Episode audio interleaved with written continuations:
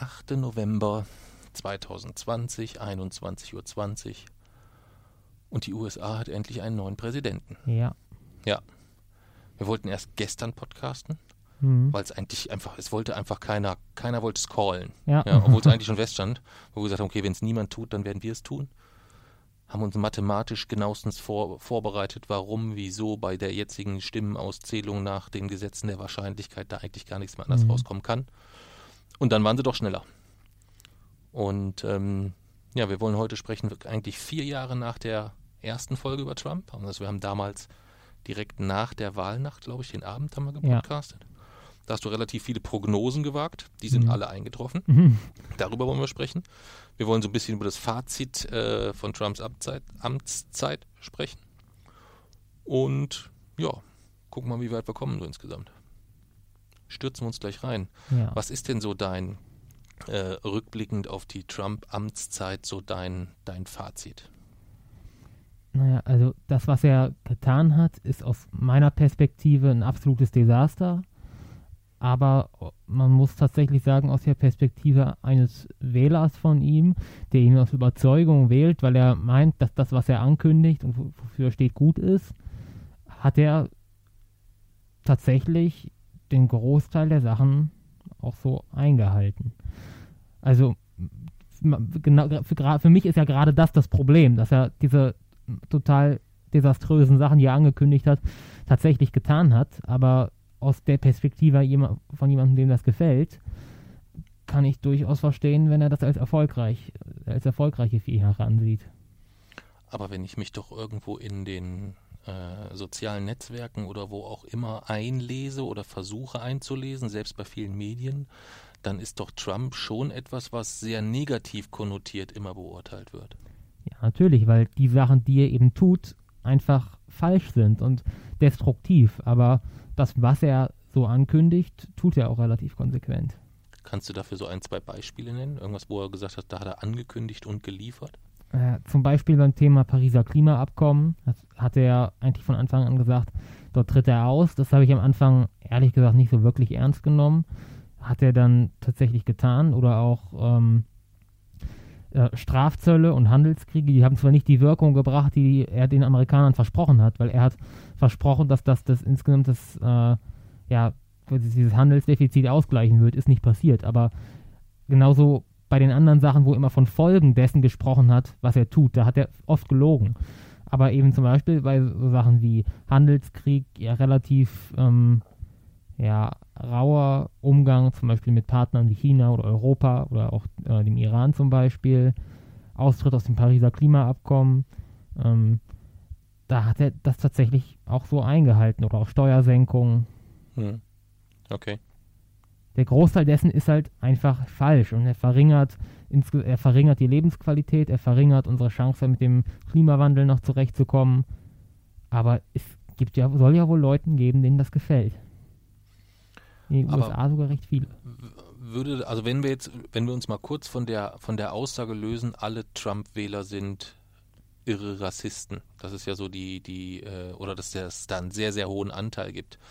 Ähm, lass uns mal nur die anschauen, weil letztendlich, unabhängig davon, wie jetzt die Wahl ausgegangen ist oder auch die Wahl davor, das Gruselige ist ja eigentlich, dass nachdem jemand vier Jahre so gewütet hat wie Trump oder so agiert hat wie Trump, wir es erstmal so wahrnehmen, dass wir sagen, das ist doch ein Mensch, den kann man so nicht wieder wählen. Ja. Das ist ja diese, diese Fassungslosigkeit, die sich bei uns breit macht. Trotzdem haben es mehr Wähler getan. Also er hat mehr Wähler, mehr Menschen an die äh, Wahlurne mobilisiert als noch vor vier Jahren. Das heißt, er hat noch nicht mal diese Wahl verloren durch Stimmenverlust, sondern nur, weil sein Kontrahent mehr Stimmen gewonnen hat insgesamt. Ja. Und das wiederum bedeutet ja, man muss sich diese Gruppe doch mal genauer anschauen. Was ist denn das? Was hat denn der äh, Texaner davon, wenn Trump aus dem Pariser Klimaabkommen austritt? Naja, das ist gerade das, äh, was er sagt. Er sagt, er tritt aus dem Pariser Klimaabkommen aus und er sagt dann, das wird für die Wirtschaft der USA gut sein. Er sagt, er äh, verhängt Strafzölle gegen China und sagt, das wird unser äh, Handelsdefizit sozusagen ausgleichen. Das, was er dann tut, das macht er auch, aber die Folgen dessen haben, sind halt wissenschaftlich völlig haltlos. Das, es gibt kaum oder die USA profitieren kaum wirtschaftlich davon, jetzt aus dem Pariser Klimaabkommen auszusteigen. Ganz zu schweigen davon, dass das gar nicht so viel realpolitische Wirkung hat, weil die meisten ökologischen Entscheidungen dort den Bundesstaaten überlassen sind und selbst wenn sich ja selbst Staaten, Mitgliedstaaten wie Deutschland auch nicht an die Vorgaben halten. Hm. Ähm, deswegen hat jetzt ein Mensch, der in Texas oder meinetwegen auch irgendein Industriestaat im Mittleren Westen lebt, da nicht besonders viel von, aber ist, Trump verspricht es halt den Leuten und ähm, ja, sie scheinen es ein Stück weit auch zu glauben. Aber man kann doch nicht über vier Jahre hinweg Dinge andeuten oder ankündigen mit einer Konsequenz, die sich dann definitiv nicht bewahrheitet und trotzdem wählen ihn alle Menschen wieder. Über vier Jahre geht das schon.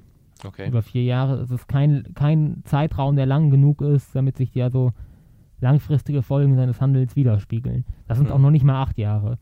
Deswegen halte ich klar, irgendwie ist es natürlich notwendig, es gibt dazu auch keine Alternative, aber das ist schon so eine große Schwäche meiner Meinung nach dieser, dieser Legislaturperiodensache sozusagen. Gut, da haben wir im, im, äh, im Kontext Deutschland auch drüber gesprochen, ja. dass man eigentlich immer so in diese Problematik kommt, in vier Jahresetappen planen zu müssen, weil es den Wähler in dem Fall auch nicht interessiert, was ist in acht Jahren, zehn Jahren, zwölf Jahren, beziehungsweise den Wähler ist schon interessiert, mhm. aber es halt nicht zur Wiederwahl verhilft. Äh, Vielleicht äh, wäre am besten acht Jahre Legislaturperiode keine Wiederwahl möglich.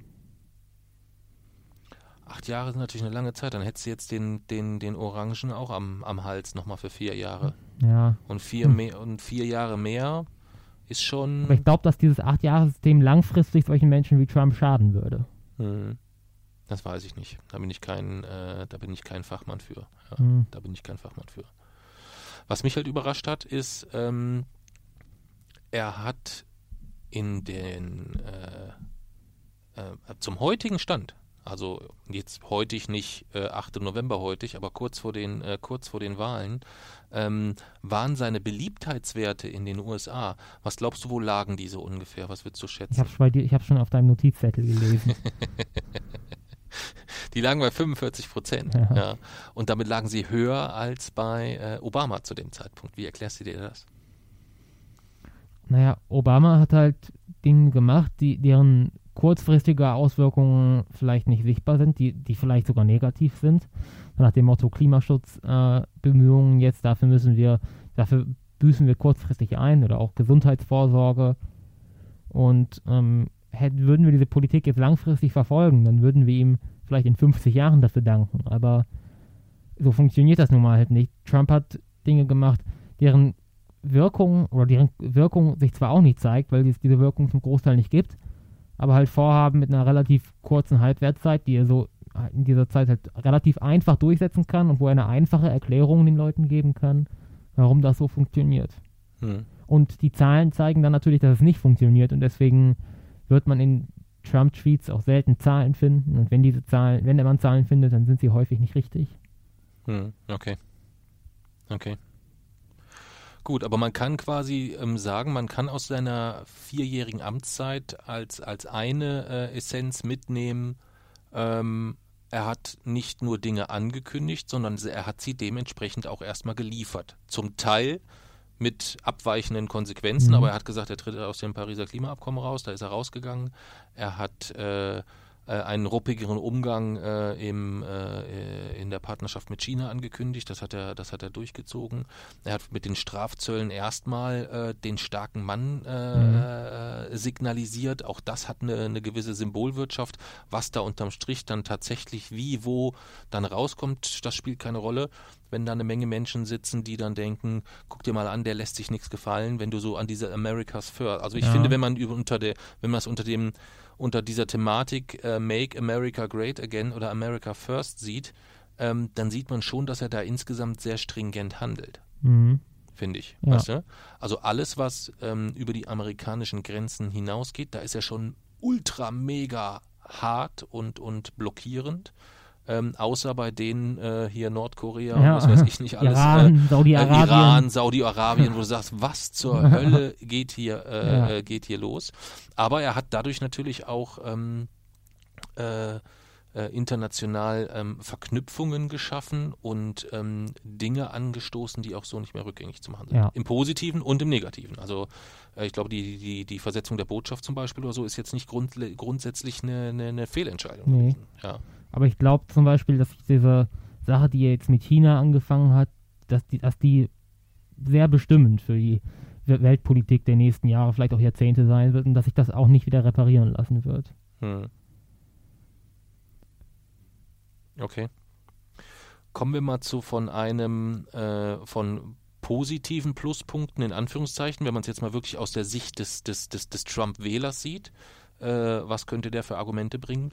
Ähm, dann spielt sicherlich der Umgang mit der Corona-Krise auch einen, äh, eine nicht, nicht mindere Rolle. Wie würdest du das insgesamt beurteilen? Naja, also er hat in der Corona oder in der Corona-Krise, ich weiß gar nicht, ob sie ihm, ob sie ihm jetzt letztlich wirklich geschadet hat, aber ich kann mir schon vorstellen, dass, oder aus der Perspektive eines Trump-Wählers, dass er es durchaus gut findet, wenn äh, Trump eben sagt, ja, es werden Menschen sterben, es werden vor allem ältere und vielleicht schwächere Menschen sterben, aber dafür schützen wir eben unsere Wirtschaft und wir versuchen den, der Mehrheit möglichst viele Unannehmlichkeiten zu ersparen. Auch das kann ich mir durchaus vorstellen, dass das Leute gut finden. Hm. Okay. Das heißt, du kannst dir durchaus vorstellen, dass er auch äh, im, im, im Umgang mit der Corona-Krise da eher positiv aus dem Rennen betrachtet wird. Das weiß ich nicht. Ich weiß, also ich glaube insgesamt betrachten es sehr viele negativ, aber wie viele von seinen Wählern, die all das, was er vorher gemacht hat, eigentlich total geil finden, jetzt würde ich sagen, also das kann er nicht machen. Das Hm. weiß ich nicht. Ich glaube nicht so viele. Okay. Ja, und letztendlich, ähm, er hat äh, seine eigene Corona-Infektion relativ unproblematisch, äh, sehr präsent auch genutzt, wie er demonstrativ sich da oben diese Also Maske dieses entwickelt. Das ist äh, mit diesem Video äh, musikalisch untermalt, wie er dort eingeflogen kommt. Also das ist so unfassbar. Ähm, das, das, kann, das kann man sich, also jedes Drehbuch vor einigen Jahren, äh, welches das Setting der letzten vier Jahre gehabt hätte, wäre von jeder Produktionsfirma sofort abgelehnt Ja. worden. Also das ist viel zu, Ich weiß viel noch, zu es gibt, es gibt sogar eine passende Black Mirror-Folge dazu, wo auch so eine sehr bekannte, so eine sehr bekannte Figur, eigentlich auch so, auch so, so eine Figur aus dem Fernsehen, in Großbritannien zur Wahl antritt und deren der Wahlkampf besteht nur darin, den Kontrahenten mit allen möglichen ja, rhetorischen Mitteln eigentlich äh, ja, sozusagen bloßstellen zu wollen, nur ihn angreifen zu wo- wollen, ohne jeglichen eigentlich politischen ja, Hintergrund am Anfang, ähm, aber dann eben doch deutlich schon auf der Re oder schon eher rechts positioniert. Und äh, da wird das dann auch alles so sehr, sehr, sehr detailliert gezeigt. Und wenn man sich die alten Reze Re Rezensionen davon anguckt, dann haben ganz viele gesagt, oh, das ist der Tiefpunkt der Serie, total unrealistisch, das macht alles gar keinen Sinn. Und ähm, als dann Trump 2016 wieder äh, tatsächlich gewählt wurde, äh, hat Black Mirror über Twitter dann verkündet, äh, sozusagen so ganz nach, nach dem Motto Genugtuung verkündet, das ist keine Episode, das ist die Realität. Hm. Und ja, ich denke auch, das kann man sich alles nicht so wirklich vorstellen. Und ich habe zum Beispiel jetzt ein Video, hast du das Video gesehen von Trumps spiritueller Beraterin? Ich habe gesehen, dass das da immer mal wieder durch die, durch Ja. die Timeline geflogen ist. Ich habe es mir aber tatsächlich nicht einmal angeschaut, Das, weil ich. das ist ja tatsächlich ein offizieller Posten, den er geschafft hat, spirituelle Beraterin. Okay. Und äh, das ist eben, auf, die, auf dieser Bühne steht da tatsächlich so eine Frau, die halt so ganz komische Bewegungen macht und so tut, als, würden, als würde sie irgendwelche Geister heraufschwören darauf, dass Trump gewinnt. Mhm. Und das ist halt tatsächlich eigentlich ein offizieller, so ein offizieller Posten. Ich höre den Klang des Sieges und das hat sie dann halt so ganz oft wiederholt. Und ich habe erst auch gedacht, das wäre Fake oder so. Aber den, diesen Posten hat er tatsächlich geschaffen. Das heißt, dieser Posten bleibt auch über seine Amtszeit hinaus oder wie Das ist das bei ich solchen nicht. Ich Posten? weiß nicht, ob er das sich nur in seinem Beraterstab sozusagen angeschafft haben. Ich glaube, es ist eher so. Wahrscheinlich. Ja, Wäre ja schon ein bisschen krass, wenn Joe Biden ansonsten den Posten des spirituellen Ja. Heilers oder irgendwie sowas. und er Äh, hat dann auf Dämonen und Netzwerke geschimpft, okay, die Trump-Sieg verhindern wollten. Das war einfach, das war krass. okay. Ähm, jetzt sagt oder jetzt lese ich aber auch immer wieder, ähm, Trump hat äh, es schon geschafft, äh, eine positive wirtschaftliche Entwicklung zu forcieren in den letzten Jahren. Mhm, ja. Die Arbeitslosenquote ist äh, sehr, sehr ist auf his historischem Niedrigstand gewesen äh, bis zum äh, bis zur ersten Corona-Welle im März. Aber selbst wenn man sieht, wie schnell doch die Arbeitslosenzahlen jetzt in den letzten Monaten auch wieder runtergegangen sind, jetzt geht es wieder hoch, ähm, dann scheint Trump, könnte man sagen, mit seiner Strategie, äh, ich lasse das Land offen, ähm, durchaus wirtschaftlich einen riesigen Erfolg erzielen zu können. Einen perversen Erfolg, einen Erfolg auf Kosten vieler Tote. Ja. Aber ähm, die Entwicklung ist dort teilweise schon rasant schnell. Ja. Es ist halt so das absolute Gegenteil dessen, was so meine Meinung zu Corona und überhaupt dieser ganzen Abwägung, die ja meiner Meinung nach nicht stattfinden dürfte, ist. Aber es ist grundsätzlich, wenn man, wenn man tatsächlich diese Meinung hat, dann ist es ein Erfolg. Hm.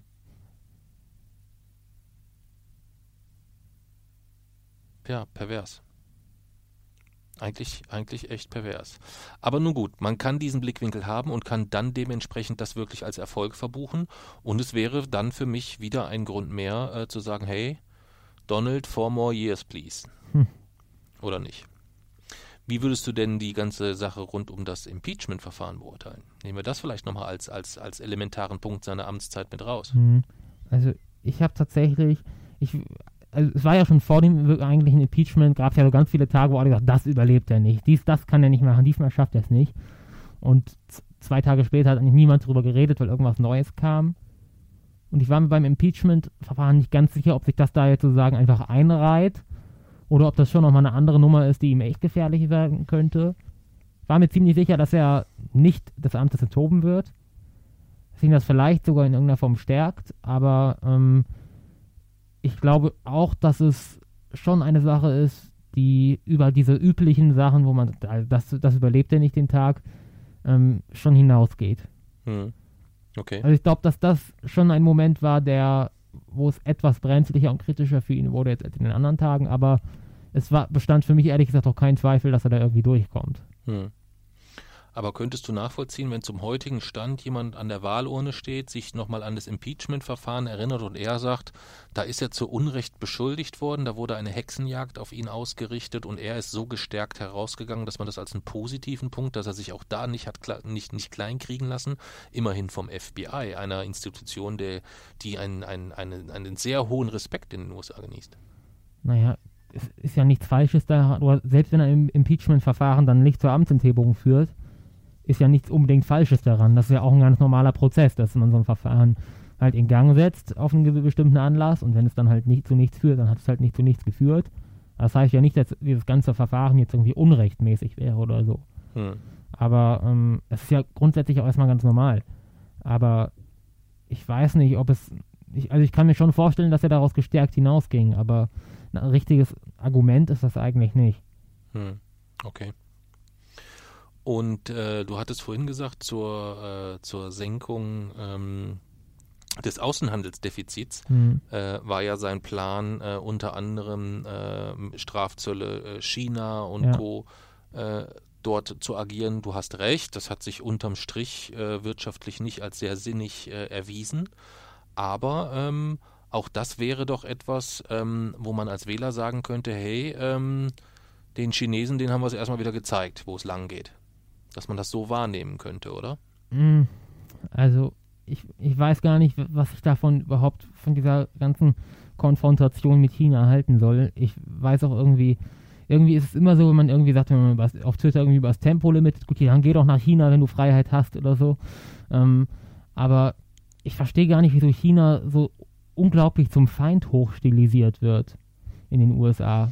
Naja, gut, also da, also da können wir ja nochmal eine separate China-Folge zu machen. Ähm, das würde ich jetzt mir aus dem, äh, aus dem Stehgreif ganz in die Tiefe mit anschließender halbstündiger Diskussion mit dir nicht so zutrauen, aber das ähm, kann ich schon nachvollziehen. Ja.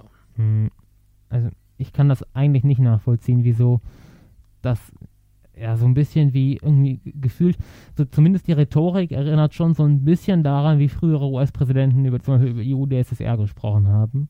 Mhm. Aber mh, hm, naja, ist es schon so, dass man vielleicht, wenn man sagt, man hat irgendeinen einen Feind sozusagen und der ist und von dem grenzt man sich sozusagen ab durch ein wirtschaftliches System oder durch irgendwelche andere Handlungen, dann kann das natürlich schon die dann letztlich die Wirkung haben, dass viele sagen, ja, den haben wir es jetzt gezeigt oder wir, wir sind jetzt quasi eine bestimmte Gruppe und müssen gegen die jetzt irgendwie äh, in irgendeiner Form, ja, ich weiß nicht, zusammenhalten oder so. Vielleicht hat das innerhalb der USA bei einigen tatsächlich eine positive Wirkung gehabt, aber jetzt auf die ganze Welt betrachtet, ist es natürlich äh, total schädlich eigentlich. Ja, ja, also das meine ich ja. Also wir müssen unterscheiden und darauf will ich eigentlich hin. Wir stellen uns jetzt vor, wir wären Wähler in den USA und wir wüssten, da steht mit Joe Biden jemand, der sagt, seine ersten drei Maßnahmen sind die Bekämpfung des Rassismus, äh, wieder ein äh, Eintritt ins Pariser Klimaabkommen, sprich die Bekämpfung des Klimawandels ähm, und äh, was war das dritte? Corona-Pandemie. Äh, Co natürlich, klar, äh, Entschuldigung, Corona-Pandemie, die drei Sachen. So. Ähm, und auf der anderen Seite steht ein äh, Präsident, der schlägt erstmal eine Menge andere Dinge vor. Lassen wir mal außen vor, welche. Dann kann es ja trotzdem sein, dass ich mittlerweile jemand bin, der sagt, die Corona-Pandemie, von der halte ich nichts und an die glaube ich nicht. Oder ich halte für mich die persönlich, ich wohne auf dem tiefsten Land in, äh, in Nevada, um mich herum sind nur acht Kilometer Wüste, ich treffe einmal die Woche einen Menschen, mich wird Corona halt nichts angehen. Ähm, als zweites, Rassismus ist mir eigentlich auch scheißegal, weil ich bin hier Mutterseelen alleine. Oder ich finde es sogar gut, gegebenenfalls, weil ich bin selber weiß und hey, ähm, das könnte mir in der aktuellen Situation nur Vorteile verschaffen, denn mir geht es vielleicht wirtschaftlich so beschissen, dass ich sagen kann, ich will es mir nicht erlauben oder ich muss es mir nicht erlauben, äh, den Klimawandel und so weiter nicht prioritär zu sehen, aber ich muss halt auch gucken, wie ich jetzt persönlich selbst überlebe in der jetzigen Situation. Und davon gibt es, glaube ich, sehr, sehr viele problematische Situationen ja, in den macht, USA. Also ich verstehe aber nicht in ganz, inwiefern, inwiefern Trump diese Situation jetzt verbessert hat. Ich glaube, er, er muss sie nicht verbessern, wenn er den Leuten zumindest erstmal das Gefühl gibt, hey, äh, äh, ich fühle mich gehört, weil mir das Pariser, mal mir persönlich mein voller Kühlschrank oder überhaupt was im Kühlschrank Ende des Monats wichtiger ist als das Pariser Klimaabkommen. Das hat er doch direkt nach der, äh, das, als eine der ersten Maßnahmen hat er gesagt, äh, meine, äh, ich kümmere mich um die Bevölkerung von Pittsburgh, nicht von Paris. Kannst du dich daran erinnern? Nee. Als es um das Pariser Klimaabkommen ging, hat er das so wegargumentiert. Das war seine Argumentation, als er gefragt wurde, warum er austritt, weil er gesagt, seine Aufgabe ist es, sich um die Bewohner von Pittsburgh zu kümmern, nicht um die von Paris. Ja. was ist es denn, was hat denn das Pariser Klimaabkommen damit zu tun, ob jemand einen vollen Kühlschrank hat oder nicht? Ich musste erstmal einen Schluck von unserem Jens Malz trinken. Ich bin ein bisschen unglücklich, dass Jens unser neuester Steady-Unterstützer ist, weil Jens Malz ist, immer, ah, ist ein bisschen, äh, ein bisschen schwierig und wir können ihn ja jetzt einfach nicht Jensi Malz nennen oder so. Einfach, einfach so ungefragt. Ähm, da hätte ich mich ein bisschen besser vorbereiten müssen. Deswegen trinken wir heute Jens Malz und ähm, freuen uns, nein, äh, freuen uns natürlich trotzdem riesig für die Unterstützung. Vielen Dank, Jens. Äh, Jens hat sich das Malzbierpaket auf Steady ähm, gesichert. Das ist äh, eine Plattform, mit der man ähm, alle möglichen Gruppierungen, Menschen, äh, Podcaster, Newsletter-Schreiber ähm, und mit kleinen monatlichen Beiträgen unterstützen kann. Äh, alle Informationen findet man bei uns auf der Webseite wochenendrebell.de. Da ist oben rechts ein Button Zahl uns unser Malzbier und da findet man alle Informationen zu allen Paketen. Ja, Prost Jens. Und jetzt nochmal deine Frage, die habe ich nämlich schon wieder vergessen. Was hat es mit dem Pariser Klimaabkommen zu tun, ob jetzt ein Typ in äh, Nevada einen vollen Kühlschrank hat? Naja, grundsätzlich, wenn du jetzt erstmal die ganze Zeit das Gefühl hast, man kümmert sich um alle außer um dich. Und selbst Wälder in den Amazonas sind plötzlich wichtiger als ich.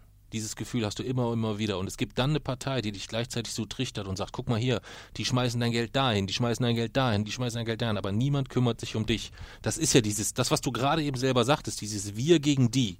Diese Situation muss ich doch aufbauen und muss dann geschickt sagen können, wann bin ich, wie kann ich mich in, immer in einer Art Opferrolle bewegen, dass ich sage, hey, wenn ich jetzt nicht hier aufpasse, dann werde ich zum Opfer. Das ist ja die, die Aber gesamte es steht Strategie. doch völlig außer Frage, dass die äh, Bäume im Amazonas-Regenwald wichtiger sind als irgendwelche Einzelschicksale. Das weiß ich nicht, ob das so völlig außer Frage steht. Das, das steht, steht wissenschaftlich Frage. außer Frage. Aber ob das gesellschaftlich außer Frage steht, das weiß ich nicht. Und das ist ja letztendlich, das wird ja immer ein Unterschied bleiben. Ich meine, Trump hat es am Schluss seines Wahlkampfs auf die Spitze getrieben und hat die Leute davor gewarnt und hat gesagt, hey, äh, wenn ihr Joe wählt, dann wählt ihr den Weg der Wissenschaft.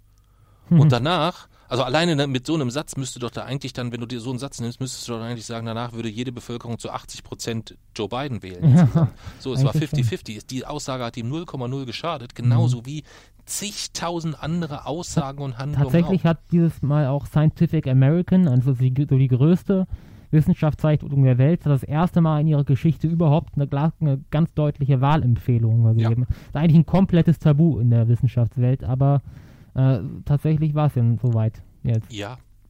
Also es ist ja so, und wenn wir den Bogen vielleicht mal kurz schlagen, wir haben uns ja die äh, die Wahlnacht äh, haben wir uns ja zusammen um die Ohren geschlagen und haben es äh, ja möglichst lange live so gar geguckt. Gebracht. Ja, was im Nachgang natürlich mal so gar nichts gebracht hat, weil du bist dann irgendwann zur Schule und hattest eigentlich mehr Fragen als ja. vorher und ich bin zur Arbeit und wusste nicht so richtig, äh, wo stehen wir.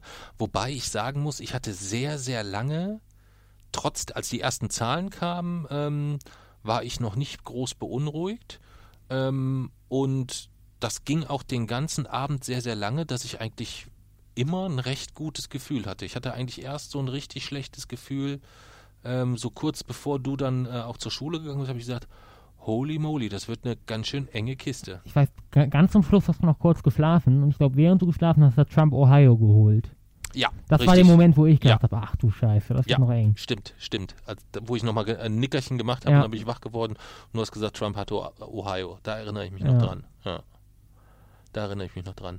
Aber was, was mich halt in Schwierigkeiten gebracht hat, mir war Sie haben es, glaube ich, ein oder zweimal gesagt, aber Sie haben es irgendwie immer so auch so ein bisschen offen gelassen, so diese Briefwahlsituation. Mhm. Äh, es gab wohl Staaten, da durfte erst am Morgen der Wahl mit der Briefwahlauszahlung begonnen werden, aber es gab wohl auch Staaten, da durfte man vorher schon aus, äh, schon die Briefwahl mhm. auszählen ja. insgesamt.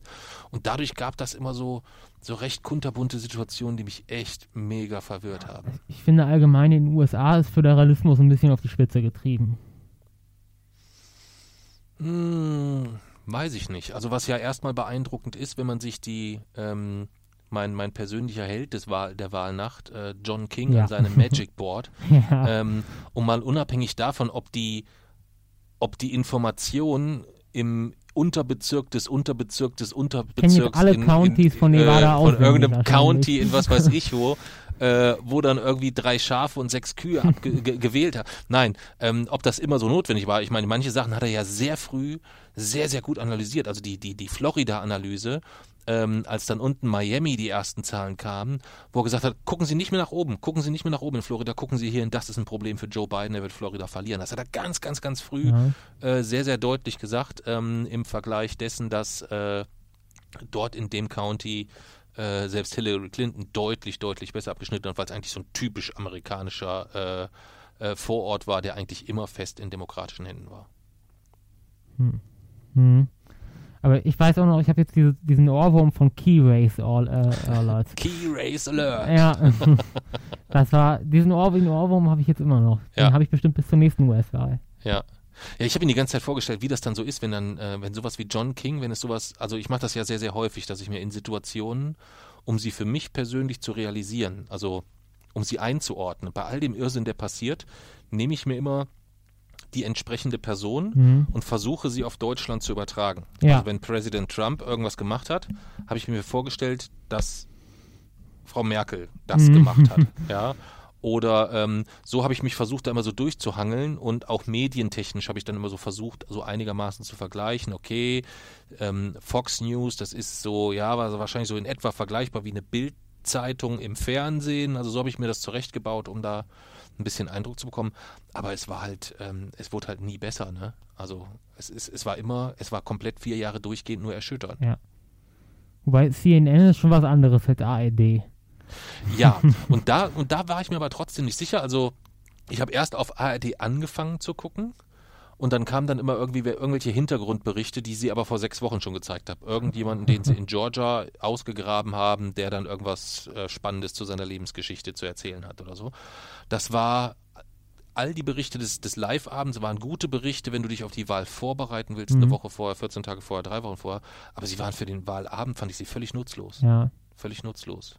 Aber du hast halt gesehen, wie, wie schwer es war, wenn du dann nicht, ich meine, wer soll das denn machen? So wie Ach. CNN. Ach so, ja. Wen stellst du dir denn da an, diesem, an dieser Magic Ball vor? Ja, also da äh, wüsste ich jetzt nicht, wer dort, ähm, ähm, wer das dann dorthin kriegen soll. Aber den, also John King hätte ich gerne, den hätte ich auch gerne in meinem Leben so. Ja, so irgendwie, dass er so morgens so, so gehst du zum Frühstücken so im, im, im in so morgens im Hotel wenn, ich, wenn wir aufstehen, steht er so unten am Hotelbuffet und dann erzählt er so, ja, und hier haben wir die Nüsse und da haben wir dies und das und wenn Sie die Nüsse damit kombinieren und so weiter, dann wird es eng, aber lassen Sie uns erstmal vorne schauen, denn hier, hier, hier spielt die Musik, denn hier steht die Kaffeemaschine. Und wenn Sie diesen Kaffee nehmen und den zuerst trinken und dann abwarten, das wäre so eigentlich so, der dir mal so die Optionen darstellt, wie sie halt so sind. Das würde ich genießen. Ja.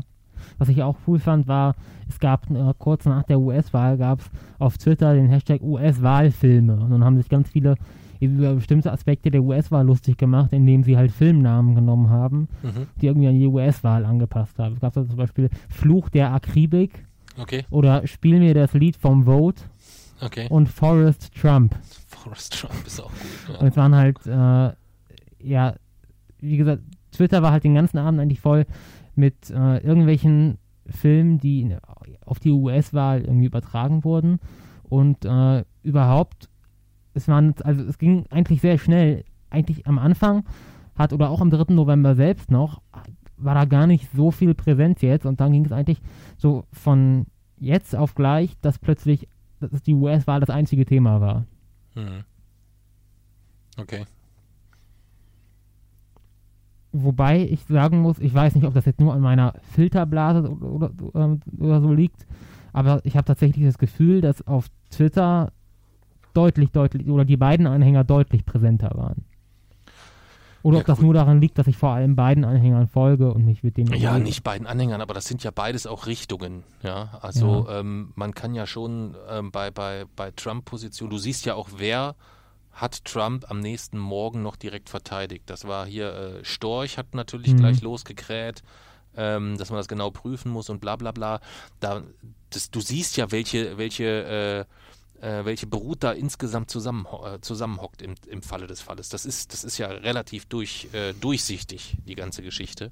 Und ähm, Trump oder die Abwahl von Trump ist schon auch ein massives Signal. Das ist ja das einzige, oder man muss das vielleicht anders erklären. Was so ein bisschen pervers ist ja, wir reden von vier Jahren Trump hier in Deutschland, als wäre es eine riesige, eine riesige Baustelle. Ja. Niemand von uns ist es durch Trump spürbar schlechter gegangen. Mhm. Ja, vielleicht psychisch, mental, das, kann, das ja. ist alles sehr, sehr belastend und so weiter. Aber niemand hatte einen Euro weniger auf dem Konto, niemand ist auf der Straße bespuckt worden, weil er irgendwie gegen Trump ist oder sonst irgendwas sowas. Ähm, das ist ja schon was völlig anderes, ähm, wenn du äh, aufgrund deiner äh, Hautfarbe, aufgrund deiner sexuellen Orientierung ähm, dich dort in den, äh, in den USA, äh, in den USA zeigst, bist du einer, einem, einem Repressionsdruck ausgesetzt, tagtäglich, ähm, den man sich so ja von hier aus gar nicht vorstellen kann, so ganz gemütlich, wie wir hier so hocken. Mhm. Weißt du? Und das ist ja das, das, das, das Problem, weswegen es eigentlich immer schwierig ist, wenn wir uns über Trump beschweren oder so. Wir haben unter dem nicht in der Form dann auch gelitten. Genauso wie wir andere, hauptsächlich wahrscheinlich weiße Menschen, auch von ihm profitiert haben insgesamt. Das heißt, das Ganze ist ja eigentlich letztendlich nichts anderes, auch eine Richtungsentscheidung. Ist America's First, ist das eine, also eine, eine grob patriotische Denkweise, aber die ist ja nicht vereinbar mit äh, mit einem Einwanderungsland insgesamt. Wie will ich diese Situation auflösen? Ja, so, und das hat Trump versucht aufzulösen, indem er dort schon deutlich, äh, deutlich aufzeigt, aber ja auch viele Latinos und Co. dann auch am Ende des Tages überzeugen konnte. Mhm. Aber das steckt in einer gewissen Form ja auch schon im US-Wahlsystem. Ja, drin. aber bevor wir aufs US-Wahlsystem kommen, wie erklärst du dir, dass äh, viele Latinos, viele Schwarze Trump gewählt haben? Hm. Ist das denn so? Ja, ja. Also es, äh, es ist jetzt nicht so, dass er, äh, dass er dort große Mehrheiten erzielen könnte, aber er hat in diesem Bereich in den letzten vier Jahren, er hat dort Wähler hinzugewinnen können im Vergleich zu vor vier Jahren, das ist das eine. Ähm, und äh, das zweite ist, wenn man jetzt grundsätzlich mal überlegt, welche Aussagen trifft der, ähm, dann kann man den ja eigentlich dann gegebenenfalls, also das, das, das, das äh, widerspricht sich hm, ja. Da habe ich auch keine Erklärung für. Da ist, äh, habe ich gestern gelesen und das war sehr, sehr spannend, dass es schon auch eine, eine Art ähm, Positionierung von, von, äh, von äh, Menschen, die eingewandert sind, äh, gibt oder eine deutlich hohe Person, die sagt, ja, ja gut, also aber Einwanderung muss jetzt, also nicht jeder, der gegebenenfalls von dieser gesetzlichen Situation profitiert hat, ist dafür, dass sie so aufrechterhalten wird insgesamt, mhm. weil man sich eigentlich eher glaubt, ich muss mich jetzt zu denen zählen, die, die, die da irgendwie dagegen sind, weil ich das vielleicht wirklich für falsch halte oder was auch immer. Das ist also ähm, etwas, was ja, was neu hinzugekommen ist zu der ganzen Situation, und das gibt es ja in, äh, in, in Deutschland auch genügend Beispiele, also äh, äh, Türken, die sich äh, gegen, äh, gegen Asyl äh, aussprechen oder zu Asylgegnern gehören oder so, ähm, oder auch aus anderen Nationen oder mit anderen, ähm, mit einem anderen Migrationshintergrund. Ja, das gibt's, das gibt's viel. Und das ist so ein bisschen besorgniserregend. Aber, und darauf wollte ich hinaus, wir haben nicht darunter gelitten, aber es ist natürlich trotzdem ein massives Signal in die gesamte Welt hinein, ähm, dass er es nicht geschafft hat, auch wenn er es nicht so impul, äh, äh, so, so, wie sagt man? Spektakulär. So spektakulär war, wie es vielleicht hätte sein müssen. Also wirklich so eine, eine vernichtende mhm. Niederlage nach Auszählung der ersten zehn Bundesstaaten ist man völlig ersetzt, dass Joe Biden in jedem Staat mit 80 Prozent gewonnen hat oder irgendwas. Das wäre das gewesen, was es gebraucht hätte, auch wenn man wusste, dass das definitiv nicht passieren würde. Das wäre aber das, was mhm. es gebraucht hätte. Und so ist es halt jetzt eher etwas, ähm, dass er selbst diese Niederlage ähm, eigentlich nur noch zu einer richtig fetten Niederlage machen kann, wenn er weiter jetzt noch so rummäkelt, so, ja. Ähm, wobei, wie es dann weitergeht in Zukunft, das können wir ja später noch beschließen. Aber es ist erstmal neben den Zeichen, den Aufständen in Polen, wahrscheinlich motiviert durch die Entwicklung in Belarus, ähm, das sind alles erstmal positive Zeichen. Ja. Äh, während ich vor einem Jahr schon sehr ähm, mit Sorge ähm, mich umgeschaut habe, was so los ist in der Welt. Verstehst du, was ich meine? Immer noch. Das du, natürlich, es ist jetzt nicht so, Trump ist weg, alles ist vorbei. Und es wird auch definitiv nicht so sein, dass Joe Biden der Retter der Welt wird. Aber stell dir das Signal vor, Trump wäre nochmal vier Jahre bestätigt worden. Das wäre das. Das wäre. Vielleicht hätte man dann einfach sagen können, dann geht alles ein bisschen schneller in jeder Hinsicht. Ja, aber dann wäre selbst bei mir oder bei anderen Menschen vielleicht so eine Stimmung aufgekommen, zu sagen, hey, so wie die, äh, was weiß ich, wie die Tanzcrew auf der Titanic, zu sagen, wir tanzen jetzt einfach weiter, weil jetzt ist eh egal. Hm.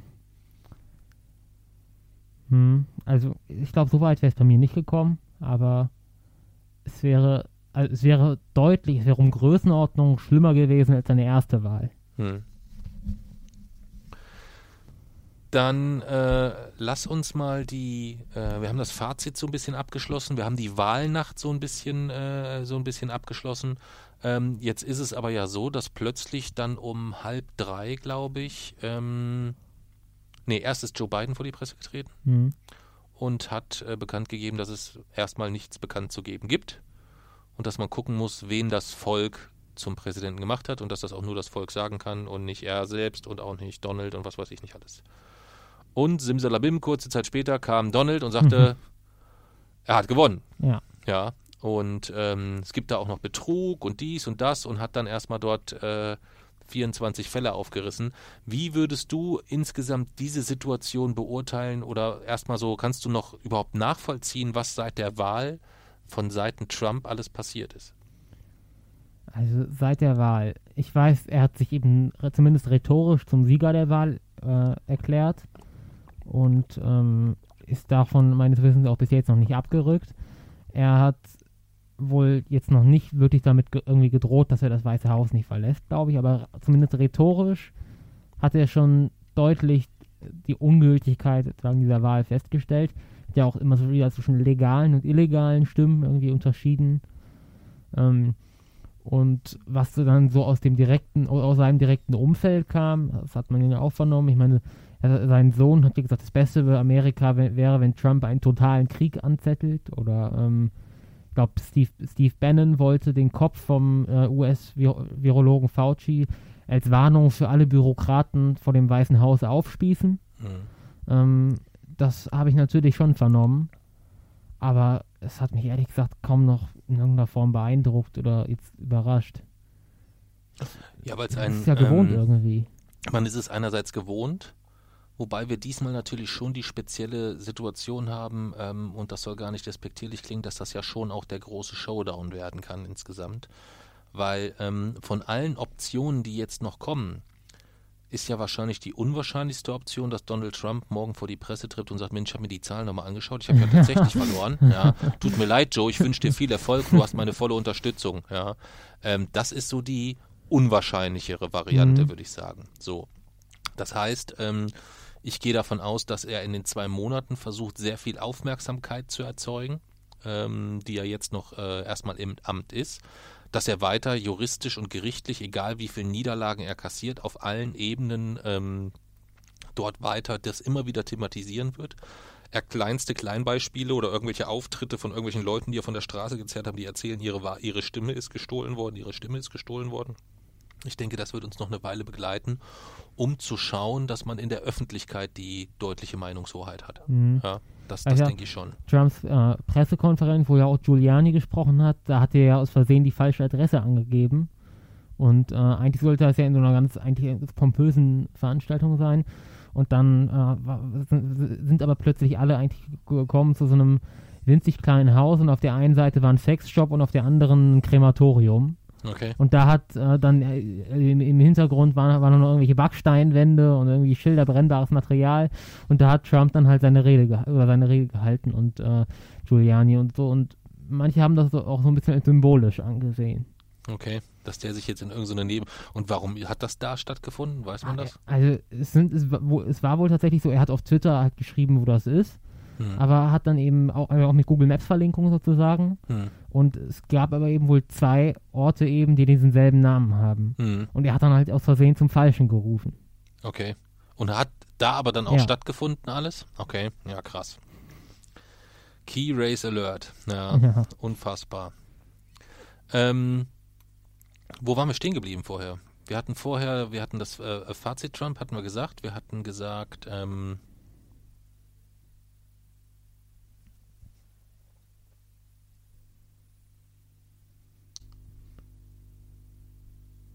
Ja, und bei dieser Pressekonferenz dann eben hat er ja auch äh, ja, oder gesagt, dass er da jetzt gegen jetzt anwaltlich vorgehen wird und dass in Teilen es sollen wohl Neuauszählungen geben in manchen Staaten. In manchen Staaten hat er ja beantragt, dass die Zählung jetzt gestoppt wird. Und ansonsten, ja, er halt, äh, äußert sich in der Hinsicht ja immer noch auf Twitter. Und äh, das letzte, was ich von ihm gesehen habe, war beim, beim Minigolf-Spielen, wo er die Nachricht bekommen hat, dass er verloren hat. Beim Golfspielen? Ja. Nicht Minigolf. Ja, Golf. Minigolf wäre auch geil. Mit seinen Golf. kleinen Händen. Schön. Minigolf. Zack, zack, zack. Ähm, nee, das ist so, ähm, wobei ähm, ich überrascht bin, dass du es gar nicht so drastisch siehst. Also ich finde, er hat eigentlich in der, in der, am Morgen der Wahl, als er vor die Presse getreten ist, wo er gesagt hat, hey, ich habe gewonnen, bla bla bla, ähm, und wo er dann gesagt hat, äh, dass jetzt die Auszählungen auch gestoppt werden. Weißt du? Ähm, wo er davon spricht, dass das illegal ist und die zählen jetzt nicht mehr und so weiter. Das war ja so der, der Knackpunkt, wo er wusste, okay, jetzt kommen die Briefwahlen noch dazu, jetzt wird es auf jeden Fall kritisch für ihn, weil es so knapp ist. Ähm, da hat er letztendlich ähm, den letzten minimalen kleinen Sockel eingerissen, dass er an einer Demokratie einfach auch so 0,0 Interesse hat. Ja, was hast du denn erwartet? Ja, es ist schon, also das zu bringen, am Morgen nach einer Wahl, ähm, in der, außer ich meine, das ist, das ist ein Satz oder dieses Statement wird ähnlich sein wie John F. Kennedy, äh, ich bin ein Berliner, ähm, und das, obwohl Trump sehr, sehr viele Aussagen getroffen hat, die irre, aber das wird schon etwas sein, ähm, was in die Geschichte eingeht, definitiv. Mhm wie viele andere Sachen von ihm, aber ja. auch da hast du schon recht, das ist das Verrückte insgesamt. Aber das ist schon nochmal, finde ich, nochmal was Besonderes äh, am Morgen in so einer Situation, ähm, sich dort so zu präsentieren. Hut ab. Aber ja. erwartet habe ich es schon irgendwie. Ja, ich weiß nicht. Erwartet kann ich, würde ich, würde ich jetzt nicht sagen. Also ich wundere mich tatsächlich fast, was er bis jetzt nur rhetorisch gemacht hat. Er hat bis jetzt ja noch nicht in irgendeiner Form äh, dort wirklich, ja, irgendwie real gesagt, nein, er verlässt das Weiße Haus nicht oder so.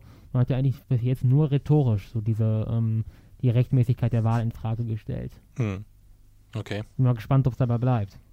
Ja, gucken wir mal. Wir wollten auch noch sprechen über das Wahlsystem ja. ähm, in, den, in den USA, denn ähm, es ist ja jetzt nicht so, dass man entweder Präsident Biden ge gewählt hat oder äh, äh, äh Trump gewählt hat letztendlich, ähm, sondern äh, innerhalb der Bundesstaaten wurden quasi die entsprechenden äh, Parteien oder die Kandidaten der Parteien gewählt. Ähm, und dann gibt es aber ein recht ausgeklügeltes System in den USA, was ähm, zum Teil ein bisschen für Verwirrung sorgt. Erzähl mal. Ja, also man sagt wohl häufig, dass das System auch so ein bisschen daran schuld ist, dass es in den USA eine relativ hohe Nichtwählerquote eine lange Zeit gab, weil es halt einfach ähm, diese deutschen Wahlgrundsätze, also zum Beispiel die Gleichheit der Wahl, dass jede Stimme gleich viel wert ist, ähm, ganz einfach nicht erfüllt. Es ist, es ist dieses The winner takes it all Prinzip. Also der ähm, eben der Gewinner ein, in, in, innerhalb eines Bundesstaates ähm, oder für welche oder die Partei, für die dort sozusagen die, die Mehrheit eigentlich gestimmt hat, ähm, die sichert sich dann eben eigentlich die kompletten Wahlmänner dieses Staates und die Wahlmänner wiederum berechnen sich ja ähm, zumindest beschränkt äh, aus der Bevölkerung. Also es gibt ja zum einen die zwei Sitze im Senat, die sind immer sicher, unabhängig von der Population, aber dann äh, die Sitze im Repräsentantenhaus berechnen sich ja durch die ähm, ja, Bevölkerung des Staates und die, die plus die Sitze im Senat entsprechen dann ja der Anzahl der Wahlmänner auch oder der Wahlleute. Und ähm, dadurch ist es eben absolut nicht gegeben, dass jede Stimme gleich viel wert ist, weil es kann halt so sein, wenn es in einem Staat zum Beispiel sehr, sehr knapp steht, dann kann beinahe die Hälfte der Stimmen eigentlich komplett wertlos sein und äh, letztlich keine wirkliches, keine Auswirkung auf das Ergebnis haben. Aber ein paar tausend Stimmen können eigentlich diese Wahl entscheiden. Einfach weil sie in einem, zum Beispiel in einem Swing State, der eben sehr umkämpft ist, äh, ja, stattfinden. Das ist ja eigentlich schon das Problem bei der Präsidentenwahl, dass es einfach die wirklichen Mehrheitsverhältnisse sehr, sehr schlecht widerspiegelt. Das hat damals vielleicht durchaus noch Sinn gemacht, als es, also bei den Gründern, Gründervätern, als dieses System entworfen wurde. Was war denn der Hintergrund für diesen Entwurf? Weißt du das? Mm, ja. Also man hatte, oder viele Gründerväter wollten eigentlich eine Direktwahl, aber äh, man hat gesagt, das ist einfach nicht möglich, auch rein logistisch nicht. Und das stimmt damals auch, weil die Kandidaten schlicht und einfach niemand kannte. Es gab damals kein Fernsehen, kein Radio, es gab nicht mal wirklich Zeitungen. Das bedeutet, man hatte da eigentlich nur einen Namen stehen, mit dem man nichts verbinden konnte. Das bedeutet, die Menschen wären schlicht und einfach nicht informiert genug gewesen, um, um einen Präsidenten oder eine Präsidentin direkt zu wählen. Es wäre einfach nicht möglich gewesen damals.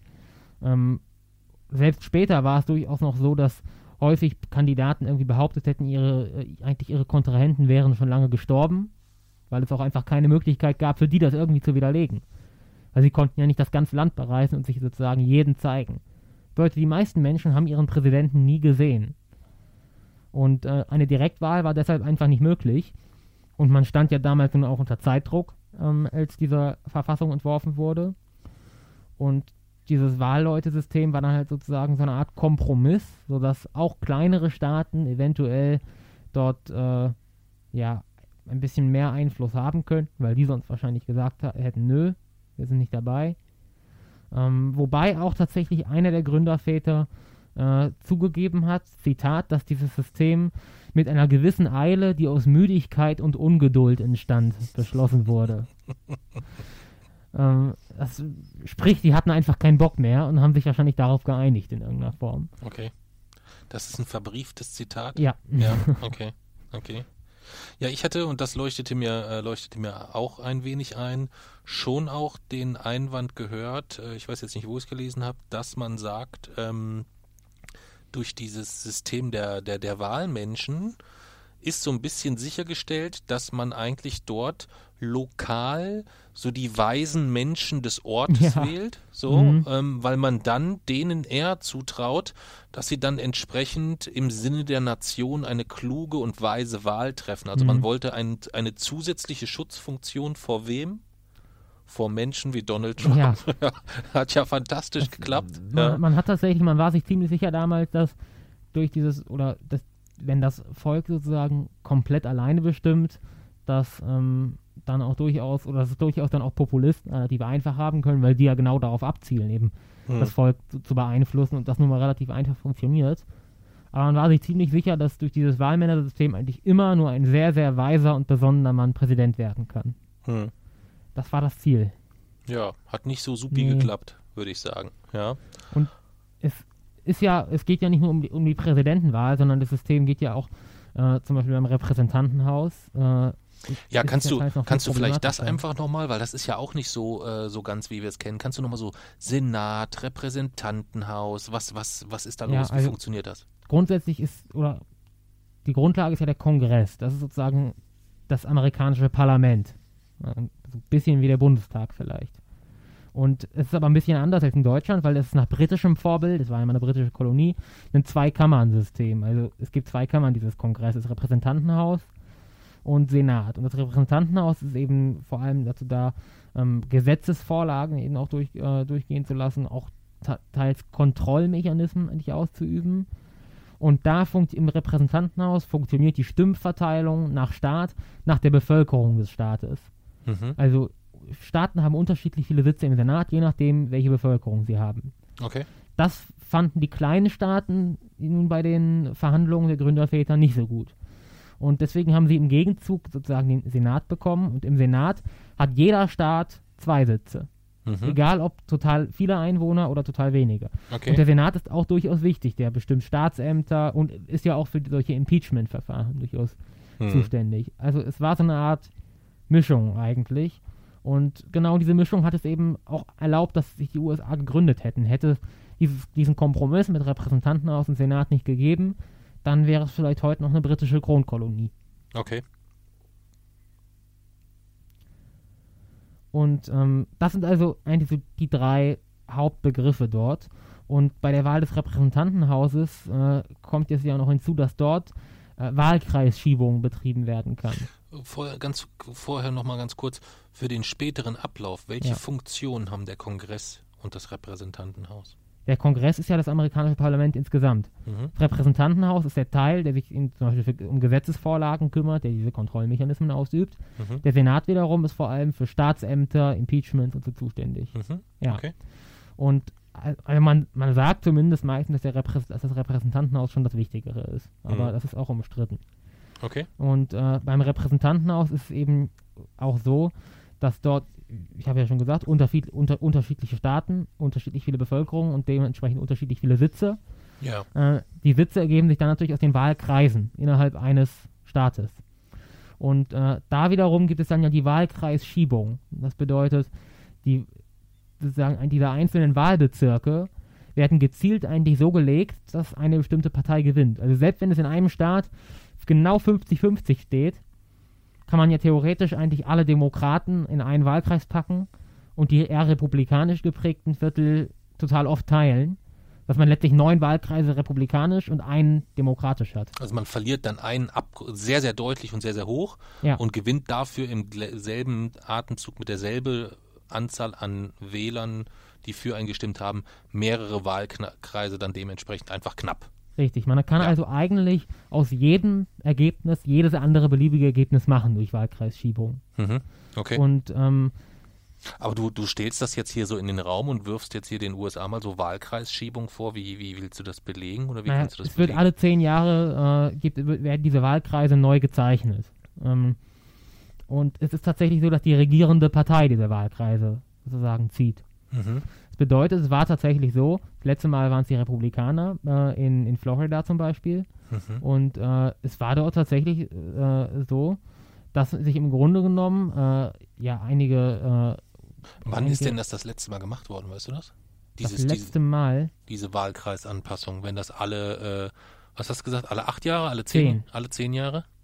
Das weiß ich ehrlich gesagt gerade nicht. Okay, das wäre ja mal spannend zu ja. wissen, weißt du? Aber als es eben zum Beispiel das letzte Mal der Fall war, war es tatsächlich so, dass äh, einige Republikaner äh, eben in einen Raum ge sozusagen gegangen sind und so lange auf dieser Landkarte rumgezeichnet haben, bis für sie das beste Ergebnis dabei rauskommt. Mhm. Es gibt eben keine irgendwie unabhängige Kommission, die diese Wahlkreise verteilt, sondern es ist tatsächlich die immer die regierende Partei. Mhm. Und ich sag mal so, es lässt sich durchaus auch beobachten, dass die Wahlergebnisse ähm, oder dass sich sowas relativ selten ändert, weil die regierende Partei durch Wahlkreisschiebung das Ganze relativ viel oder relativ gut mhm. im Griff hat. Und das ist wahrscheinlich auch heute mit computergestützten Daten, was man da im Normalfall so als Gang und Gäbe 0815 Daten von jedem Einwohner weiß, auch relativ unproblematisch, das ziemlich sicher einzuteilen. Ne? Es ist tatsächlich für die Republikaner einfacher als für die Demokraten, weil die Republikaner ähm, eigentlich sozusagen, also es war tatsächlich so, selbst wenn man mal sagt, man will komplett neutral dran gehen, dann macht man es ja mit einem Computer. Mhm. Und äh, der Computer oder ein Computer sollte mal zu Forschungszwecken 250 verschiedene Versionen mhm. der Wahlkreise in, in Florida zeichnen. Mhm. Möglichst neutral. Jede einzelne von diesen 250 Kombinationen, die von einem Computer berechnet wurden, waren günstiger für die Republikaner. Warum? Weil die Bevölkerung selbst einfach so verteilt ist, dass es zugunsten der Republikaner ähm, geht. Es ist ja zum Beispiel ganz klar so, dass es die Tendenz gibt, dass die größeren Ballungszentren und Städten eher, Städte eher demokratisch geprägt sind. Ja. Das bedeutet, sehr viele Demokraten befinden sich sozusagen auf einem Ort, in einem Wahlkreis. Mhm. Während weniger dicht besiedelte ähm, Wahlbezirke vor allem sehr dünn, aber republikanisch geprägt sind. Mhm. Das bedeutet, die, die, die, Demokraten sozusagen fokussieren sich auf wenige Orte, die sie haushoch gewinnen mhm. und gewinnen sozusagen dann diese Sitze im Repräsentantenhaus. Die Republikaner sind aber viel besser verteilt und gewinnen in sehr vielen ähm, Wahlkreisen relativ knapp, aber mhm. sie gewinnen diese Wahlkreise. Und was ja so ein bisschen auch äh, erklärt oder recht gut erklärt, warum diese sogenannte Popular Vote ähm, sowohl bei der letzten Wahl gegen die Republikaner ausgefallen ist. Da hatte Clinton, glaube ich, zwei, zwei Millionen Stimmen mehr als, hm, als Trump, wenn ich mich genau, recht erinnere. Und jetzt sind es, glaube ich, äh, wenn ich den, den, den Stand von gestern Abend habe ich nur noch grob in Erinnerung, da war Trump, glaube ich, bei knapp über 70 Millionen Stimmen. Mhm und Biden bei 74,x, keine Ahnung. Das heißt, äh, da sind es auf jeden Fall schon mal Minimum 4 Millionen Stimmen Unterschied. Ja. Ähm, und das ist halt schon, ich meine, wenn man vier Millionen Stimmen durch, durch Wahl, durch eine Wahlmann-Verteilung ähm, ausgleichen kann, dann ist das ein System, wo ich zumindest glaube, das hm. ist prüfungsbedürftig, um es mal vorsichtig zu formulieren. Gut, bei Wahlkreisverschiebung reden, reden wir vom Repräsentantenhaus, nicht vom Präsidenten. Ja, ich meine nur grundsätzlich, ja. wenn wir über dieses System sprechen. Aber sprich erstmal weiter, erzähl äh, weiter von dem, von dem System, mhm. Entschuldigung. Also ist ich habe übrigens gerade gesehen, das letzte Mal wurde 2011 die Wahlkreise, Wahlbezirke eingeteilt von den Republikanern. Okay. Und ähm, viel problematischer als das Repräsentantenhaus ist aber Das heißt, ganz, Entschuldigung, ja. das heißt, zwei, nee, Obamas Wiederwahl, Obamas zweite Amtszeit war quasi ist trotzdem entstanden. 2012 ist der wiedergewählt worden. Ne? Aber wie gesagt, weil die Wahlkreisschiebung wenig mit dem Präsidenten, mit der Präsidentin. Ach so, ja, hast du ja eben gerade gesagt. Okay, ja, ja, ja, ja, Entschuldigung. Ähm, aber viel problematischer ist eigentlich tatsächlich der Senat, weil es dort ist es eben so, jeder Staat hat zwei Sitze. Und es ist tendenziell so, dass die größeren Staaten vielschichtiger sind, also äh, mehr Ethnizitäten eigentlich haben, äh, weniger, auch äh, deutlich weniger Weiße meistens. Und es ist ja auch so, dass äh, Minderheiten tendenziell eher Demokraten wählen als Republikaner. Und äh, dadurch sind natürlich diese größeren Staaten, Kalifornien, die sehr vielschichtig sind, gnadenlos unterrepräsentiert im Senat. Und das verschafft weißen Wählern und damit auch den Republikanern auch einen deutlich, deutlich großen Vorteil. Ähm, einfach weil kleine Staaten, eher weiße Staaten, deutlich über, überrepräsentiert sind im Senat. Ähm, es sind es sind sehr, sehr große Unterschiede in der Bevölkerung der verschiedenen Staaten. Viel, viel größer als in Deutschland zwischen den Bundesländern und trotzdem hat jeder zwei Sitze. Ähm, wie gesagt, sonst, es war halt ein Kompromiss der Gründerväter, die die kleinen Staaten berücksichtigen wollten, weil bei den Verhandlungen, da gab es keine Vereinigten Staaten, da gab es 13 verschiedene Länder, die aufeinander zugegangen sind eben. Ähm, und damals war das sicher in irgendeiner Form auch sinnvoll vielleicht, aber heute ist es halt so, dass es tatsächlich Minderheiten strukturell benachteiligt. Es ist in diesem Wahlsystem eigentlich in Stein gemeißelt sozusagen. Und äh, selbst, es, es, geht dann ja noch weiter, es gibt dann ja noch die Orte, die gar keine Sitze ähm, eigentlich im Kongress haben. Zum Beispiel Puerto Rico ist ja so eine Art Sonder, eigentlich ja ein Sondergebiet oder auch Washington DC selbst. Und manche, man könnte sogar munkeln, dass sich das in politischen Entscheidungen widerspiegelt. Also äh, nach dem verheerenden Tornado in Puerto Rico gab es kaum Hilfen tatsächlich. Wenn es ein, aber ein Tornado auf amerikanischem Festland gibt, dann ist man dort oder es zeigt sich auch die Regierung dort deutlich, deutlich empathischer. Hm. Oder jetzt auch als Trump vor einigen Wochen äh, das Militär in Washington DC auflaufen hat. Hm. Ähm, diese Menschen sind ja, sind ja eigentlich nicht sozusagen demokratisch ja, vertreten. aber er kann da keine Stimmen verlieren. ja, deswegen ja. Ja, kann ich total nachvollziehen. Ähm, eine Lösung wäre vielleicht, ähm, wenn man wieder auf die Wahl des Repräsentantenhauses zurückkommt, kleinere Wahlbezirke, weil dadurch das Ganze natürlich viel genauer wiege- wiedergespiegelt wird. Wenn es kleinere Wahlbezirke gibt, können weniger Stimmen unter den Tisch fallen. Hm. Ähm, es war tatsächlich so, dass als die Gründerväter ähm, dieses System entworfen haben, haben sie gesagt, niemals mehr als 50.000 Menschen pro Wahlkreis. Hm. Heute sind im Durchschnitt 750.000 Menschen pro Wahlkreis. Hm. Also das ist halt auch einfach, klar, konnte damals niemand absehen, dass, die, dass die Bevölkerung, äh, die Bevölkerungsanzahl so explodiert. Aber es wird halt vielleicht tatsächlich mal Zeit, dieses nun mehrere Jahrhunderte alte System vielleicht mal so ein bisschen ja abzugraden. Hm.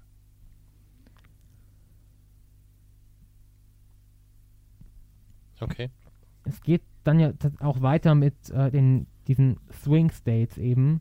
Die sind wiederum ähm, natürlich in, in irgendeiner Form deutlich, ja, vielleicht auch überrepräsentiert.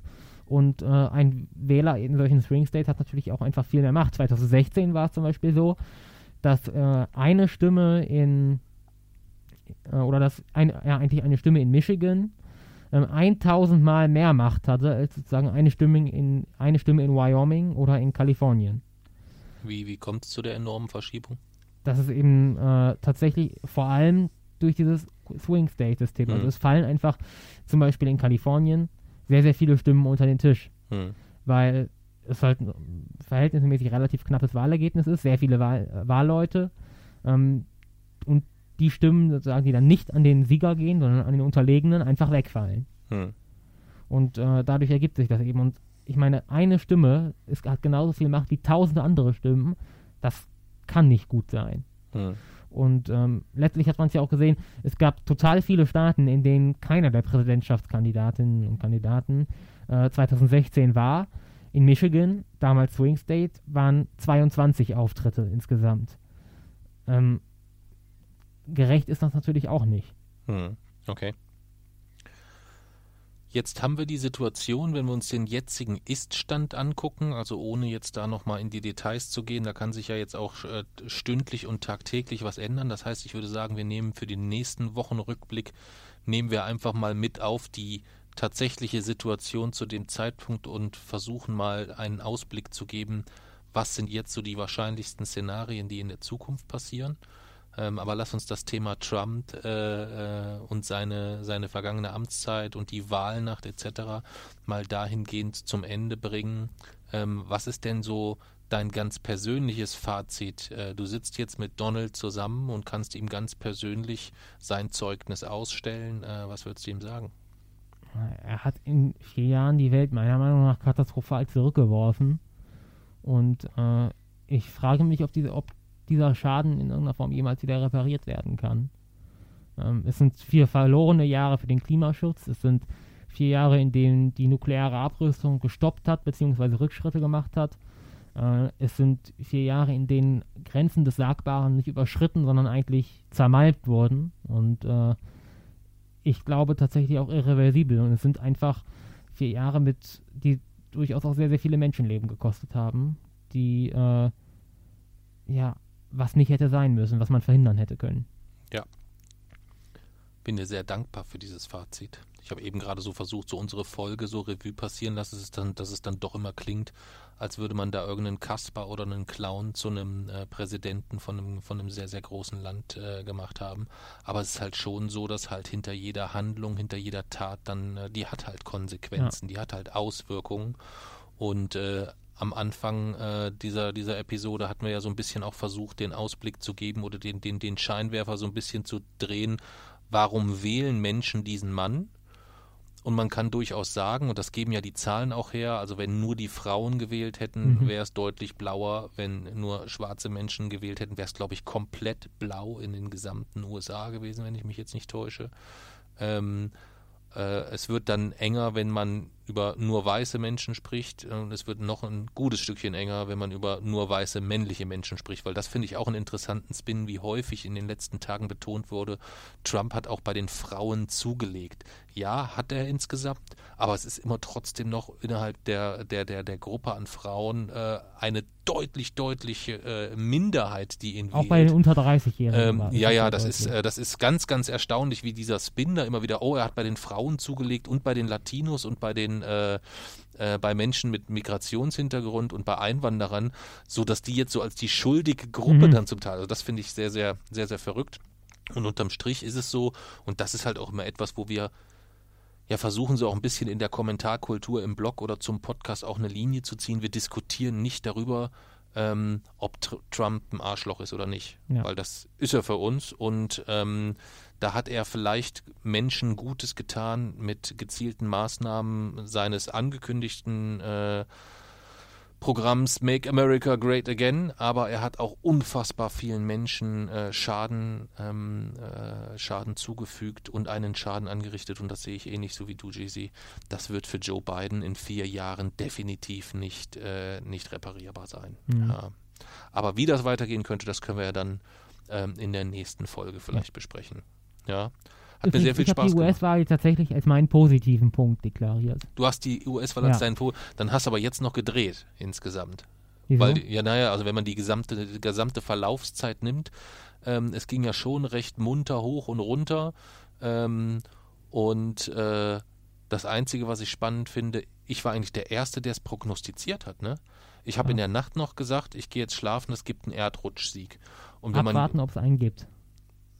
Ja, aber letztendlich, wenn man jetzt sich die nackten Zahlen anschaut, also Biden hat gegebenenfalls, ich kenne jetzt den aktuellsten Stand nicht, ja noch die Chance auf über 300 Wahlmenschen zu kommen. Das ist ein, das ist ein Erdrutschsieg. Einer mit Verzögerung, mhm. ein sehr spannender Erdrutschsieg, aber wenn man rein die, die nackten Zahlen sieht, ist es ein, ein sehr, sehr, sehr, sehr deutliches Ergebnis dann eigentlich. Ja. ja. ja deswegen ja positiv. Ja. Und mir ist nichts anderes Positives eingefallen. Nee, Positives gibt es auch momentan nicht so viel. Dann nehme ich das auch als positiv. Mhm. Ist das okay, wenn ja. wir das beide als positiv nehmen?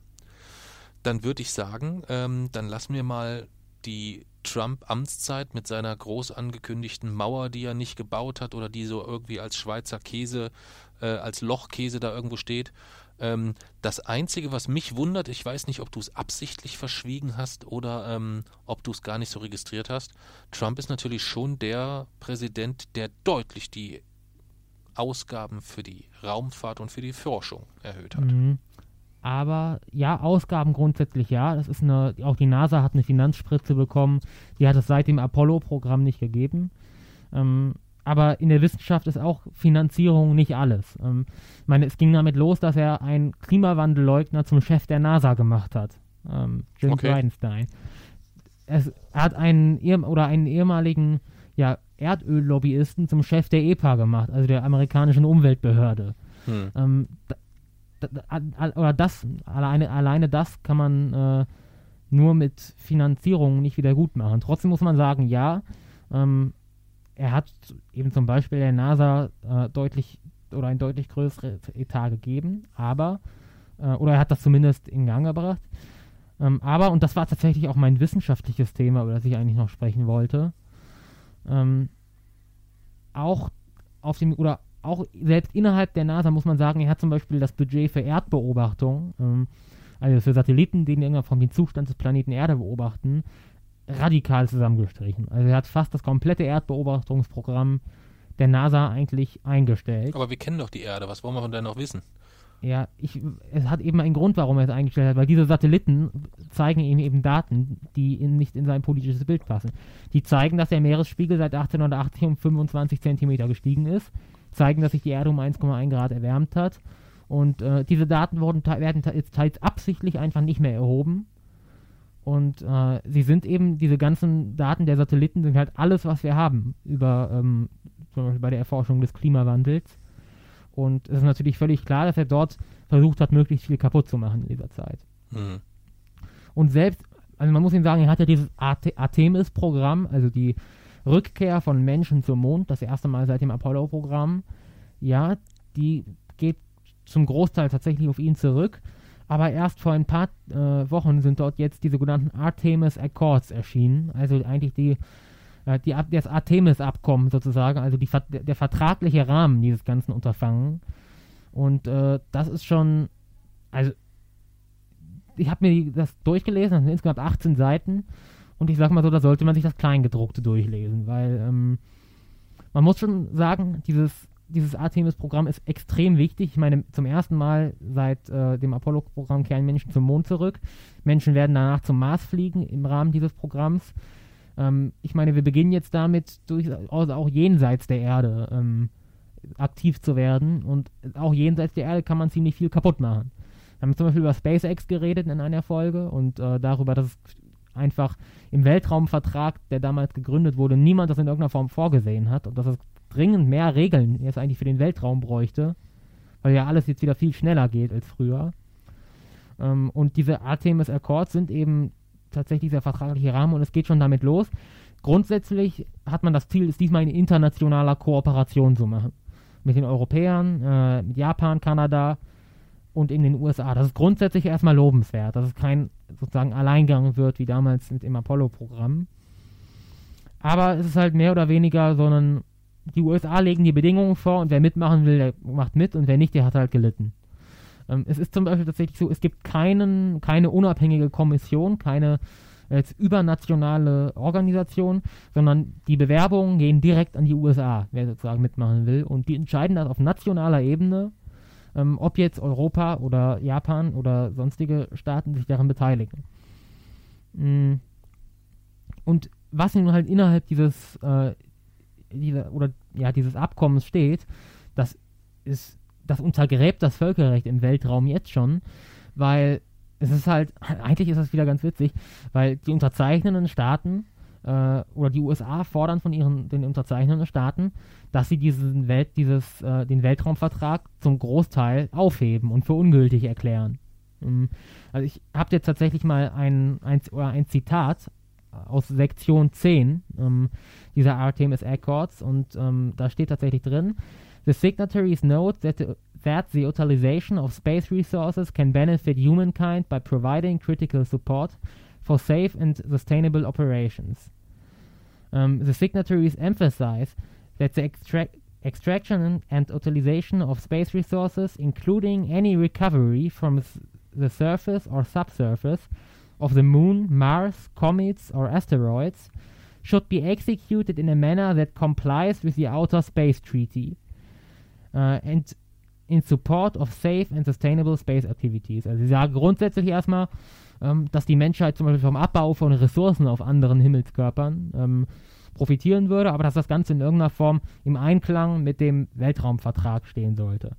Dann aber weiter, the signatories affirm that the extraction of space resources does not inherently constitute national appropriation under Article 2 of the Outer Space Treaty and that contracts and other legal instruments relating to space resources should be consistent with this treaty. Also sie sagen eigentlich, dass ähm, es einfach gar nicht gegen diesen Vertrag verstößt, wenn die USA es äh, Unternehmen erlauben, kommerziell äh, Rohstoffe auf dem Mond zum Beispiel abzubauen. Und naja, doch, es verstößt halt ganz klar gegen, diese, gegen diesen Vertrag. Ich meine, man kann sich das, man kann sich ihn auf äh, einfach googeln und steht ganz klar drin, Artikel 2 des Weltraumvertrags, der Weltraum einschließlich des Mondes und anderer Himmelskörper unterliegt keiner nationalen Aneignung durch Beanspruchung der Hoheitsgewalt, durch Benutzung oder Okkupation oder durch andere Mittel. Steht ganz klar da drin, aber die NASA behauptet tatsächlich, nein, das verstößt nicht gegen den Weltraumvertrag. Schreibt das da rein und ähm, die anderen Staaten haben halt schon viel investiert und müssen das jetzt entweder schlucken oder sind halt nicht dabei. Und das ist halt schon, das, das kann man eigentlich, eigentlich kann man das ja so nicht machen. Also mir, mir fehlen dafür also einfach so ein bisschen die Worte, dass man da ganz locker raus hat, das verstößt nicht gegen den Weltraumvertrag. Man kann diesen Vertrag googeln und genau das, was sie dort machen wollen, steht dort explizit für jeden verständlich, dass es verboten ist. Ähm, und wie wir schon gesagt haben, auch in, in der SpaceX-Folge, wir bräuchten jetzt dringend mehr Regelungen im Weltraum, eigentlich mehr Weltraumvertrag sozusagen. Wir bräuchten eine Erweiterung, vielleicht eine Art orbitale Nutzungsgebühr, damit dieser Weltra dieses Weltraumschrottproblem aufhört. Wir müssen klären, wie es zukünftig läuft, wenn ähm, wir vielleicht außerirdisches Leben entdecken, wie wir damit umgehen. Wir müssen eigentlich klären, welches ja, welches System, welches politische System soll zukünftig in Weltraumkolonien gelten? Sowas müssen wir klären und äh, Aber Jason, das, das untergräbt doch, die USA. Das ist doch in Anbetracht der jetzigen Ist-Situation hier auf dem Planeten, wo wir sind, völlig irrsinnig mhm. ähm, und und und äh, nicht garantiert nicht von Erfolg gekrönt, wenn man jetzt klärt, wem gehört der Mond. Das, das wird nicht funktionieren. Ja, aber wenn man es nicht tut, sagen die USA uns, wie man hier gerade sieht. Ja. Ja, das, das funktioniert nicht, das geht nicht. Wieso? Weil zum Beispiel. Also, äh, wenn die jetzt sagen würden, sie nehmen, wir nehmen Donald und all seine Anhänger und die gehen jetzt zum Mond. Das wäre super. Mh. Es geht ja zum Beispiel damit los, dass nicht alle Staaten das so natürlich akzeptieren. Also, Deutschland hat zum Beispiel nicht unterzeichnet. Und ähm, Russland zum Beispiel hat regelrecht von einer Invasion gesprochen. Und äh, auch China hat sich natürlich da, äh, in dieser Richtung geäußert ähm, dass sie das so in der Form nicht akzeptieren werden. Und es laufen tatsächlich, obwohl auch das durch den Weltraumvertrag eindeutig geregelt ist, äh, spielt man durchaus mit der Idee von Militärbasen mit Soldatinnen und Soldaten auf dem Mond. Das ist doch ein riesiges Pulverfass und sollte es dann tatsächlich die Situation sich auf der Erde so weiter zuspitzen, dann droht uns ja mehr als nur die Hölle auf Erden, sondern dann wird der Weltraum hier sozusagen eigentlich zum, zum, zum Schlachtfeld. Und ähm, das wird aber noch ein bisschen dauern. Wieso? Wie lange soll das dauern? Naja, schon noch ein paar Jährchen, das werde ich nicht mehr erleben. Naja, 2024 sollen wieder Menschen auf dem Mond landen. Dann mhm. greifen hier diese ganzen... Ja, aber die bauen ja nicht sofort eine Burg und, und stellen eine Armee Nein, aber dann, dann, greifen erstmal diese vertraglichen Regelungen, dass zum Beispiel die USA auch in der Lage sind, sogenannte Sicherheitszonen einzurichten, um Orte, wo zum Beispiel Bergbau betrieben wird. Und das wird jetzt in diesem Jahrzehnt ganz sicher der Fall sein, weil Menschen können dort dauerhaft nicht überleben, ohne dass sie eben Ressourcen haben. Ja, aber diese Auseinandersetzung, es klang eben bei dir klang es ein bisschen nach Krieg der Sterne, diese Auseinandersetzung würde ja noch viele Jahrzehnte auf der Erde geführt werden. Mm, es kommt darauf an, wie, wie man das halt nimmt. Also es ist jetzt zum Beispiel tatsächlich jetzt schon so, dass die USA und auch äh, Russland und China Antisatellitenwaffen ausprobieren. Also sie sind in der Lage, zum Beispiel ähm, durch Waffen auch ihre Satelliten sozusagen im Orbit eigentlich zu zerstören. Damit geht es los. Das ist erstmal verboten, durch äh, zumindest laut äh, Weltraumvertrag. Dann geht es los, das war ja in den, im Kalten Krieg ein ganz heißes Thema, deswegen hat man den Weltraumvertrag ja aufgesetzt, zum Beispiel mit Nuklearwaffen im Weltraum. Hat man verboten. Ähm, und ja, ist jetzt, wird vielleicht zukünftig wieder zu einem größeren Thema werden. Und natürlich wird es nicht in dem Sinne Krieg der Sterne oder so geben, aber es ist einfach ein weiteres Problemfeld, in dem die USA konsequent eigentlich auf Völkerrecht scheißen momentan. Äh, und ich halte das ehrlich gesagt schon von einem Problem, weil es wird nun mal in Zukunft deutlich, deutlich, deutlich schneller gehen, alles. Ähm, auch im Weltraum. Und ähm, es wäre eigentlich eine gute Gelegenheit gewesen, das alles so hinter sich zu lassen, nach dem Motto, wir haben es jetzt Jahrtausende probiert auf der Erde, es funktioniert so einfach nicht. Äh, vielleicht probieren wir mal was Neues aus, aber danach sieht es momentan einfach nicht aus. Hm. Mensch bleibt halt Mensch, egal wo er hingeht. Hm. Ein schönes Schlusswort, ja. würde ich sagen. Und ähm, würde sagen, wir ähm, beschließen diese Folge dann auch hier. Wir haben was Positives genannt beide. Wir haben sehr ausführlich uns über die, äh, über die Wahl unterhalten und würden dann quasi im nächsten Wochenrückblick einfach nochmal ein ähm, Bezug nehmen zur aktuellen Ist-Situation. Und was wir dann auf jeden Fall machen müssen, ist auch den, den, den tatsächlichen Wahlsieger äh, dann auch dementsprechend ein bisschen würdigen und ein bisschen drüber sprechen, wie geht es nun weiter mit Joe? Mhm. Was wird er tun? Was wird das bringen? Ähm, wie schwer oder wie einfach hat er es in der jetzigen Situation? Ähm, und was wird Donald machen? Auch das werden wir nochmal kurz begleiten müssen. Wie geht's dort weiter? Ja, Übrigens zum Ton, es ist vielleicht, oder mich hört man vielleicht etwas anders, weil ich gerade äh, eigentlich auch zu Hause eine Maske tragen muss, weil ich ähm, oder ja eigentlich in dieser, in dieser Woche etwas äh, oder ein paar Symptome eigentlich hatte und deswegen einen Test gemacht habe und jetzt erstmal in Quarantäne bin und dementsprechend mich natürlich auch hier zu Hause isoliere. Und äh, ja, deswegen trage ich jetzt auch während des Podcasts eine Maske. Genau. Aber da wir die letzten zwei Folgen tontechnisch sowieso ein bisschen versagt haben, habe ich mir sagen lassen, äh, beziehungsweise da gab es Beschwerden, da war ich etwas übermütig. Ich glaube, wir schaffen es mittlerweile ganz gut, ein gutes Eingangssignal hinzubekommen. Aber die letzten zweimal hatte ich, glaube ich, so gesagt, auch das Nachbereiten, das ist eigentlich auch überflüssig und habe das mal so in schnell in fünf Minuten durchgerotzt. Ähm, und ich glaube, dem werde ich mich wieder etwas mehr widmen müssen, damit man sich die Folgen auch anhören kann. Ich hoffe, das ist jetzt bei dieser Folge schon gelungen. Ähm, hier stecken mindestens 30 Minuten Nachbereitungszeit drin. Ähm, nachdem ich ja letzte Nacht zum Einschlafen YouTube-Videos geguckt habe, wie man den Ton dann noch dementsprechend verbessert. Und an den Rahmenbedingungen kann es ja nicht liegen. Ich meine, wir sitzen hier in unserer Höhle rundherum mit äh, Akustik-Schaummatten, Matratzen, dicken Floorteppichen, Vorhängen. Unter der Decke hängt noch eine Campingmatratze oder was das ist, keine Ahnung. So eine, so, so eine wie nennt man die? Sitzkissen. Sitzkissen von so einem Stuhl, so ein riesiges. Also es müsste eigentlich vom Klang her müsste es der fantastischste Podcast aller Zeiten sein. Und mhm. darauf trinken wir jetzt noch einen Schluck Jens Malz auf den fantastischsten Podcast aller Zeiten.